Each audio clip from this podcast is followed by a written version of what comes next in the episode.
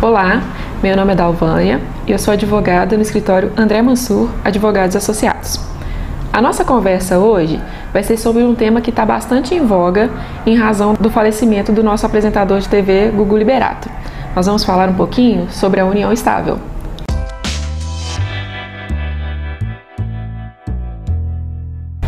Então vamos lá. O que é a união estável?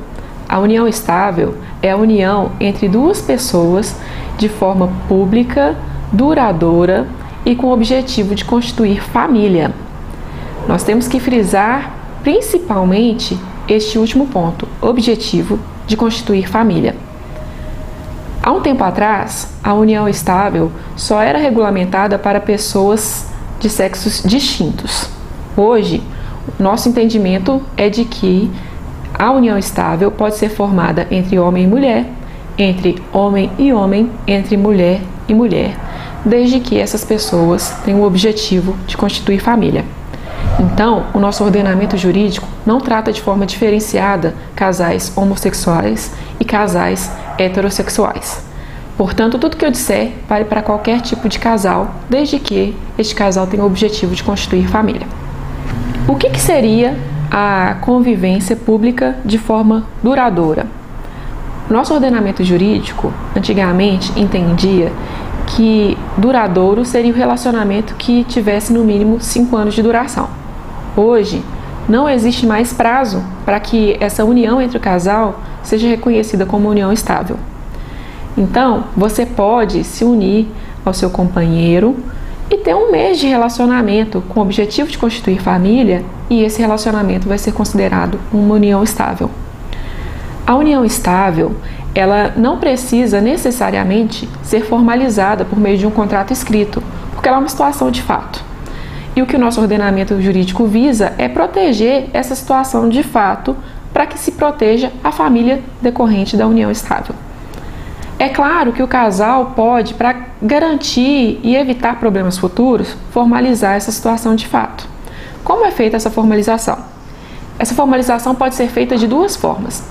A primeira forma é por meio de um contrato particular, onde os companheiros vão declarar que vivem em união estável, que são companheiros, que têm o objetivo de constituir família, declaram a data em que teve início essa união estável, podem até regulamentar a divisão patrimonial que vai reger essa união. Esse contrato inicialmente valerá apenas entre os companheiros. Para que ele tenha validade perante terceiros, é necessário que seja registrado no cartório de registro de títulos e documentos. Outra forma de se formalizar essa união estável é por meio de uma escritura pública, que também é feita no cartório. Formalizada a união estável por meio de contrato ou não formalizada a união estável, em havendo ausência de determinação de regime patrimonial entre os companheiros, o regime patrimonial que vai vigorar é o regime da comunhão parcial de bens, que é aquele regime legal para o casamento.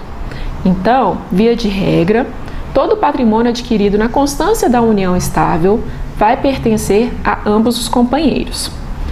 A diferença entre a união estável e o casamento com relação ao regime patrimonial inicialmente incide no seguinte: formalizado o casamento no cartório, determinado regime patrimonial que vai reger a relação do casal, esse regime só pode ser alterado pela via judicial. Contudo, na união estável, basta que se faça um novo contrato e a partir do novo contrato o regime patrimonial determinado passará a valer. É uma facilidade para aquelas pessoas que ainda não têm a decisão de como vão reger as suas relações patrimoniais.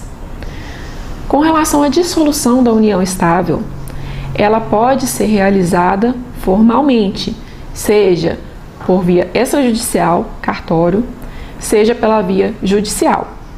Para que se realize a dissolução da união estável pela via extrajudicial, é necessário que não haja interesse de menor, incapaz ou nascituro envolvido, porque se houver, a dissolução só pode ser realizada por meio da via judicial.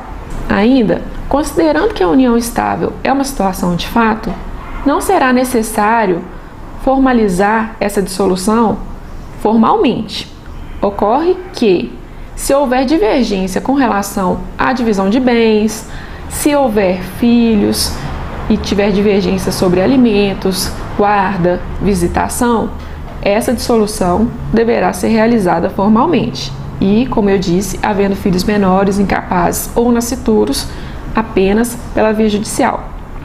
E essa dissolução formal pode ser realizada mesmo que não haja a declaração formal de união estável. Uma pergunta recorrente sobre a união estável é se é necessário que os companheiros dividam o mesmo teto. Nosso ordenamento jurídico já entende que não é necessária a coabitação entre os conviventes para a caracterização da união estável. Essa união estável, ela pode ser provada ainda que não haja coabitação, por exemplo, por existência de contas conjuntas, contas bancárias conjuntas, pela existência de contrato de compra e venda de imóvel em nome dos dois conviventes, entre outros, outras formas de se provar essa união estável. Ainda com relação à coabitação, existem pessoas que têm a dúvida se podem morar com o namorado, com medo de, se morarem com o namorado, caracterizar a união estável.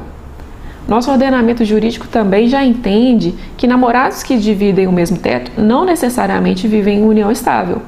A questão para a união estável, como eu disse aqui no começo da nossa conversa, é o interesse de constituir família.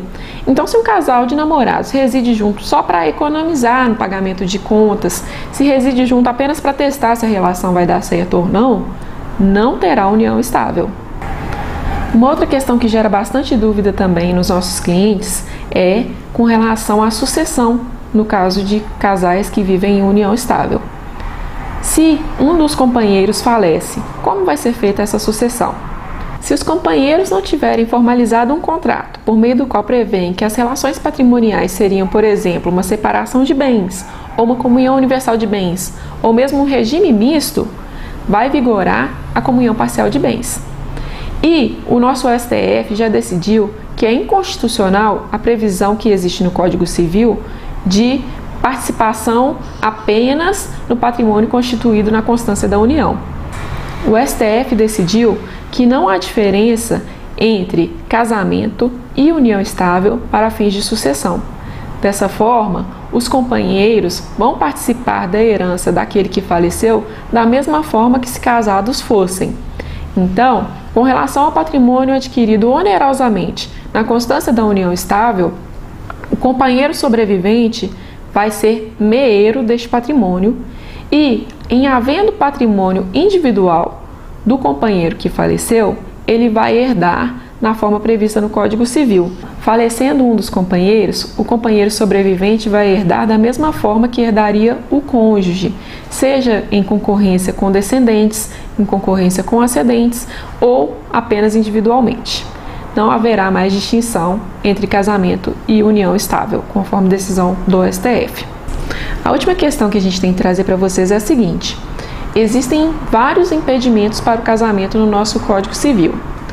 Um deles é o impedimento para se casar sendo casado.